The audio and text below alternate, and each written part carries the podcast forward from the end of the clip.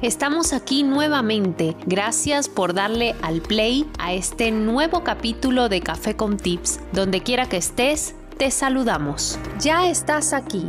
Le has dado play y este es el momento perfecto. Momento perfecto.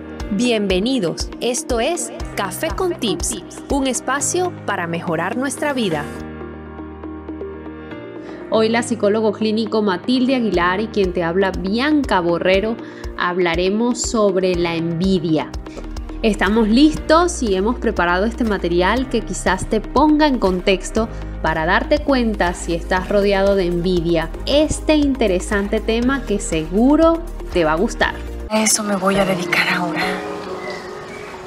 Yo quiero ser como el licenciado de la barrera. Acuérdate que la vida entera ya es una competencia permanente. Así que esta qué? ¿Qué te dura? ¿Eh? Ser o no ser. Y tú puedes. Yo sé lo que tú buscas, Maribel. Estás intentando acercarte a Héctor como lo hice yo hasta que te lo quité. Pero eso solo lo puede hacer alguien como yo.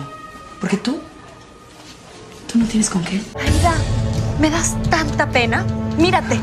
La distinguida hija del notario Cáceres se rebaja como una rata de vecindad. No entiendo cómo alguien tan distinguido pudo tomar en serio una tipa que no vale la pena. Cuando a un hombre le gusta una mujer, deja de pensar. Se comporta como un estúpido. Sí, sí. Ah, y si tiene la mala suerte de toparse con una revista como Teresa. Ahí están los resultados. Sí, pero es que me pudre, me pudre que esa tipa se salga con la suya. Va a tener el dinero y la posición que tanto quería. Ay, pero jamás tendrá clase. Y no le des tanta importancia. No te preocupes por alguien que no vale nada. Pues sí. Ya se están tardando mucho en atendernos, ¿no cree? Sí. Ah, mira, mira, ve. Este diseño que me sugiere para la boda religiosa. No, no, no, me encanta. Sí, ¿verdad? El de la boda civil yo lo diseño. ¿Sí? Mm, Por fin vienen a atendernos. Ay, vaya. Perdonen, por favor, estaba atendiendo a otra clienta. ¿Ya escogieron algo? Ay, sí, quiero este vestido. Lo siento, este vestido ya no está a la venta. Ay, ¿Cómo? No, no puede ser si acabas de sacar el catálogo. Sí, pero como saben, nosotros jamás hacemos dos modelos iguales. Y este lo acaba de comprar otra novia. Pero, No, no, no, no, no puede ser. ¿Y a quién se lo vendiste?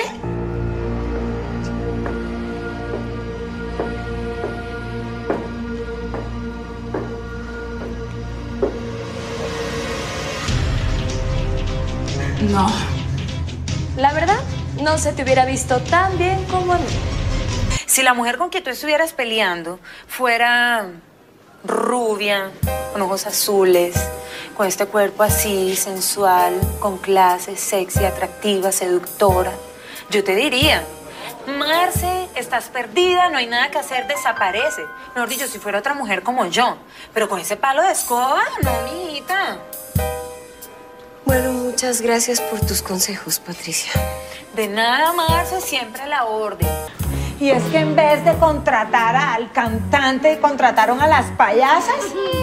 No, pues, el show de la esposa de Tribilín, de Orca la ballena, de Amarguetas, de Pechuguín y de Carboncilla. Y hoy conversamos con la psicólogo clínico Matilde Aguilar. Y vamos a empezar por el principio, Matilde. ¿Qué es la envidia? Bueno, muchísimas gracias de nuevo por la invitación. Eh, yo creo que envidiando.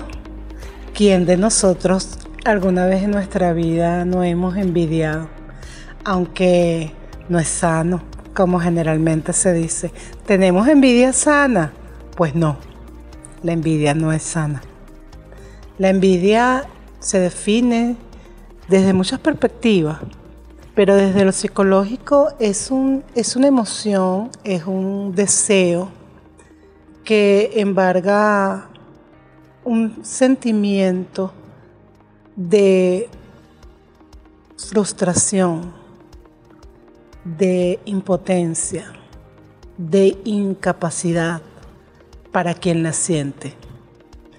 Y lamentablemente eh, a través de lo que es todo este fenómeno comunicacional, eh, cultural y también de redes sociales, se ha fomentado la práctica de la envidia. vivimos envidiando el traje, el cuerpo, el estatus social, eh, la vida de otros. Deseamos esas vidas, deseamos lucir como en, como en las redes. Anteriormente deseábamos, eh, nos comparábamos con las personas más cercanas. este tipo de comparación, si tú te pones a verlo, puede ser bien manejado o hasta motivacional, cuando esa comparación lleva intrínseco el sentimiento de admiración por el otro. Cuando tú eres deportista y admiras el desempeño deportivo o atlético de un personaje y estás en función de mejorar tu ejecución, ese personaje, sus estrategias te motivan a superarte a ti mismo. Y la clave está allí. Es un patrón de comparación, pero para superarte a ti mismo. Por la manera contraria, simplemente es un objeto de deseo donde tu percepción te lleva a sentir que no puedes alcanzarlo. Y se genera la situación de frustración, de insatisfacción. Esto es malsano. Y es allí donde se perjudica la salud mental de quien vive la envidia, de quien siente la envidia, porque también la persona que envidia no solamente desea el objeto o desea ser de determinada manera, sino que muchas veces ese estado de frustración, de comparación mal manejada, hace sentir rabia, odio hacia el objeto o la persona que es envidiada. Y podemos ver cómo en la práctica social mucha gente, bueno, tipo novela mexicana, eh, empieza a colocar zancadillas, empieza a tratar de entorpecer el desarrollo de la otra persona por la que siente envidia. Entonces es allí donde hablamos de la cochina envidia. La cochina envidia no es otra cosa que sumergirnos en toda esa cantidad de emociones, sentimientos negativos, perjuiciosos para nosotros mismos. Y mucho más cuando esa, esa emoción trasciende a lo conductual cuando somos capaces de hacer daño, cuando somos capaces de injuriar, sabotear, colocar zancadillas a las personas que, son objetos de nuestra envidia. Eh, hablamos de que inicié conversando de que todos hemos sentido envidia o sintiendo envidia, pero es dependiendo de cómo hemos sido criados, porque la cultura social nos ha llevado también a fomentar desde los niños pequeños la envidia. Esta envidia que sienten en los primeros años los hermanos entre sí, esa competencia por el afecto, esa competencia por los objetos, esa competencia por la atención, esa competencia por los regalos, terminan generando en estos hermanos, familiares, primos, amiguitos, eh, esta sensación de envidia, porque no es otra cosa que el deseo de ser como o de tener lo que el otro tiene. Y es que Matilde, hay estudios que comprueban que los seres humanos funcionamos por comparación, estudios psicológicos que demuestran que así es. Sin embargo, no siempre esto es bueno y es sano. ¿Cómo me doy cuenta si alguien me tiene envidia? ¿Cómo, ¿Cómo me doy cuenta si estoy rodeado de personas envidiosas, Matilde? No es tan fácil poder determinar si alguien te tiene envidia, porque generalmente la persona puede sentir envidia en absoluto silencio. Es ese deseo individual de desear ser como o de tener lo que tiene el otro.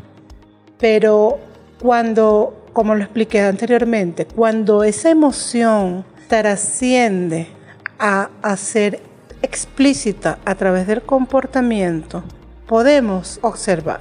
Una envidia se puede ver desde tu mejor amiga que te hace observaciones negativas de tu aspecto físico y no para que mejores, porque puedes estar espectacular, pero siempre va a haber un detalle.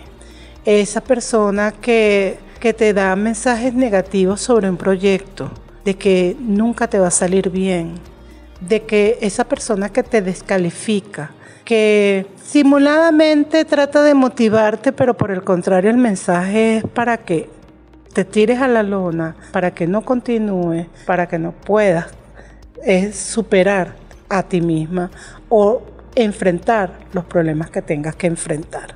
Eh, un ejemplo sencillo. Eh, vas a emprender unos estudios y te digan, eh, oye, pero ¿cómo vas a hacer si eso te queda sumamente lejos? Pero ¿cómo te los vas a costear si son muy costosos? tú no tienes capacidad para eso. Pero en vez de decir, vamos adelante, sigue tu sueño, encamínate, cuentas con mi apoyo, que es lo que haría un verdadero amigo o familiar para impulsar a que tú logres tu objetivo. El envidioso siempre va a tener un mensaje o digamos, debajo de la manga, que te va a llevar a desinflar tu propia motivación. Ese es el envidioso que nunca te va a decir ni va a reconocer que te tiene envidia, porque se puede sentir envidia y no haberla identificado. Pero esa persona que te está desmotivando, que te está eh, mostrando no una realidad, sino que te está mostrando límites que no existen, dificultades que no existen, y no te da las alternativas para que tú puedas superar, esa persona está guardando envidia. Y así como esos detalles, bueno, cada persona tiene repertorios conductuales muy específicos que solamente entre la interacción cotidiana y con el conocimiento que tenemos de nuestros compañeros, de nuestros amigos, de nuestros, de nuestros familiares, podemos determinar, oye, esta persona está manifestando algo distinto a lo que yo considero que en realidad siente por mí. Y, es allí, sobre todo cuando te va expresando dificultades y obstáculos en vez de motivarte, cuando en vez de reconocer tus atributos, te muestra todos los mínimos defectos que tú puedas tener. Esa persona eh, pudiera estar sintiendo envidia. Pero no es tan importante el identificar al envidioso. Lo más importante es saber protegerte de, de él. ¿Cómo te proteges tú de, la, de ser envidiado? ¿Cómo te proteges tú de sentir envidia? Porque la envidia limita, la envidia frustra, la, envidia paraliza, la envidia desmotiva eh, y va a generar eh, baja motivación en quien la siente. Y obviamente, Matilde, todo eso que tú mencionas, esa frustración, esa desmotivación, conlleva a problemas de salud mental. Y quiero que nos digas, Matilde, cuáles son los efectos en la salud mental y física que nos puede conllevar la envidia. Los efectos en la salud mental de la envidia, básicamente de quien la siente, inmediato es el, la sensación, el sentimiento de frustración.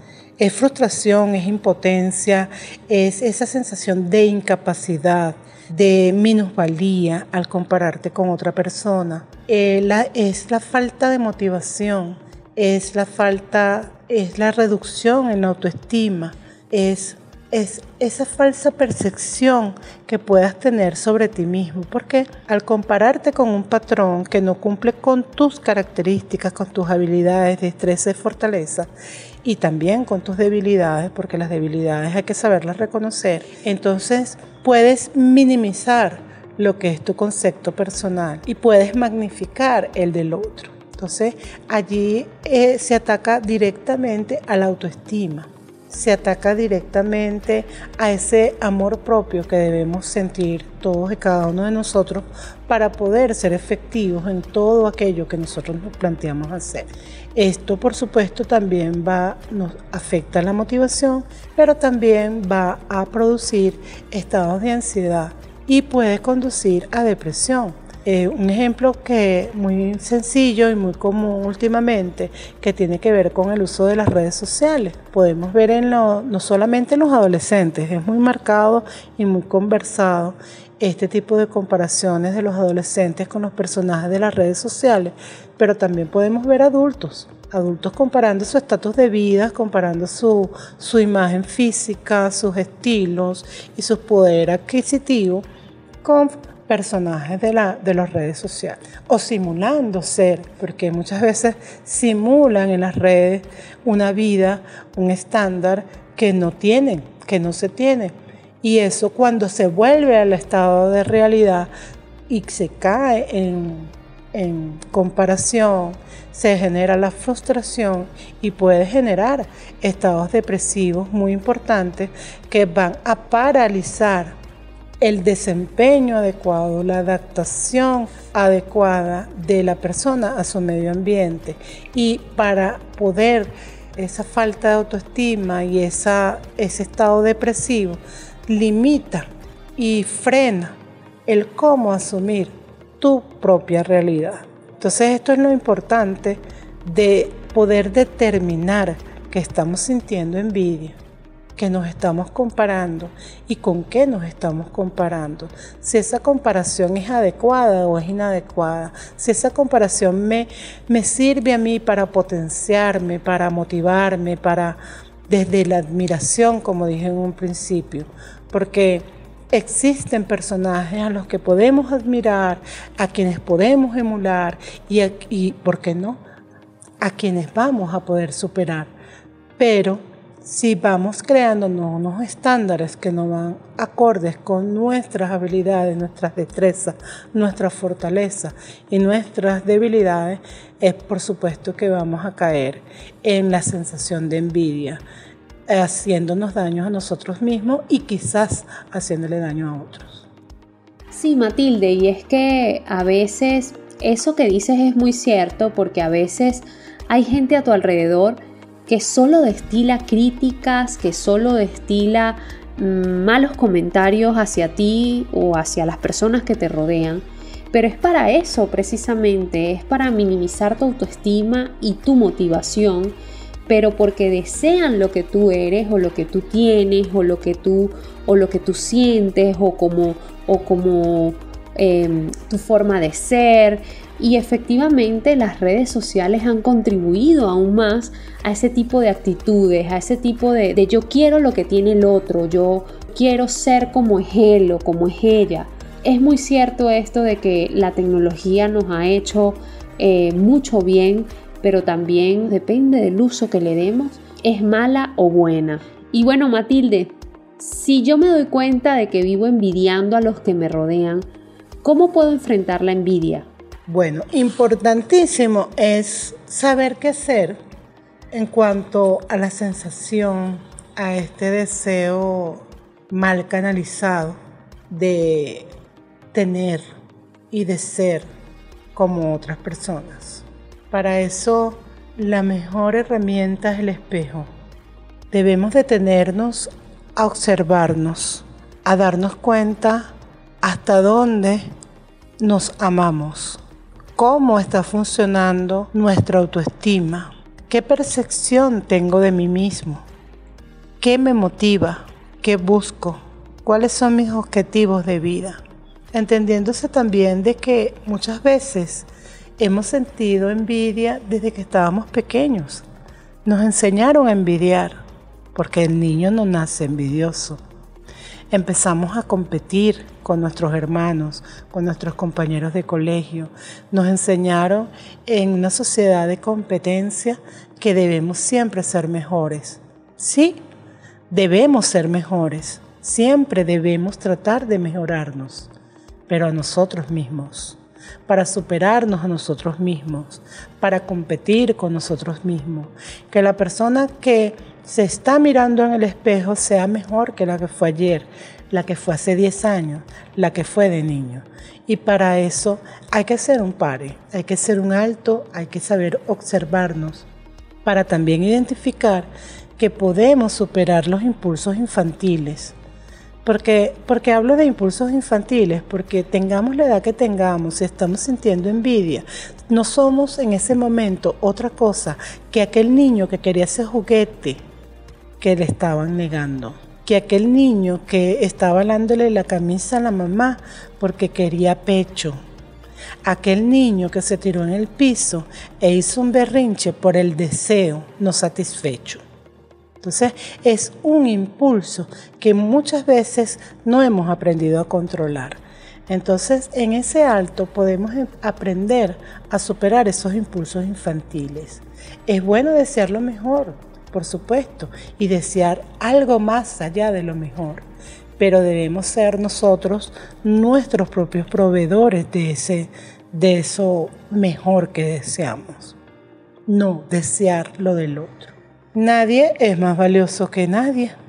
Y allí aprendiendo y practicando los valores podemos nosotros aprender a ser empáticos con los demás, podemos aprender de esas personas y poder aprender también a canalizar esa, esa emoción de envidia hacia la admiración más que hacia lo negativo. ¿Qué puedo reconocer que estoy admirando? no deseo, sino puedo admirarte. Y como amigo, como familiar, como persona cercana con la que me interrelaciono, poder reconocer en ti eso que es muy positivo en ti, pero que yo no poseo. Y muchas veces, desde ese reconocimiento, entre amigos podemos aprender y enseñarnos también. Entonces, la envidia tiene una solución y esto no es otra cosa que poner los pies en la realidad, valorarnos a nosotros mismos, valorar a las personas que nos rodean, ser empáticos con esas personas, ver cuáles son nuestros deseos, nuestros proyectos, nuestras motivaciones de vida y disfrutar más de lo que tenemos. Porque muchas veces ni cuenta nos damos de que somos envidiados, porque tampoco nos hemos detenido a valorar lo que tenemos. Entonces, es darle la vuelta al pensamiento, es darle la vuelta a la mente, es apreciar, es agradecer y es valorarnos a nosotros mismos. Si esta envidia está causando problemas de interrelación social, donde te hayas sentido aislado, porque la envidia se nota, es el momento de que busques ayuda profesional. Bueno, ya lo sabes, la solución como siempre parte de autoobservarnos. Autoobsérvate y comienza a trabajar para acabar con la envidia porque todos somos únicos, comienza a reconocer tus fortalezas y comienza a valorarte como persona. Si no puedes con eso, entonces ahí está, debes buscar terapia y puedes ubicar a nuestra psicólogo clínico Matilde Aguilar a través de sus redes sociales y ella con mucho gusto te va a responder y te va a dar esos consejos o esa eh, orientación que tú necesitas en este momento. Arroba abiertamente 2.0 y arroba café con tips en Instagram. Gracias Matilde una vez más por acompañarnos. Ha llegado el momento de despedirnos y te invitamos a contactarnos. No importa si nos envidias, escríbenos que aquí en Café con Tips igual te queremos. Si te ha gustado este podcast, compártelo. Tal vez a alguien le pueda servir. Si quieres estar atento a las novedades y no perderte ninguno, sígueme en redes sociales en Café con Tips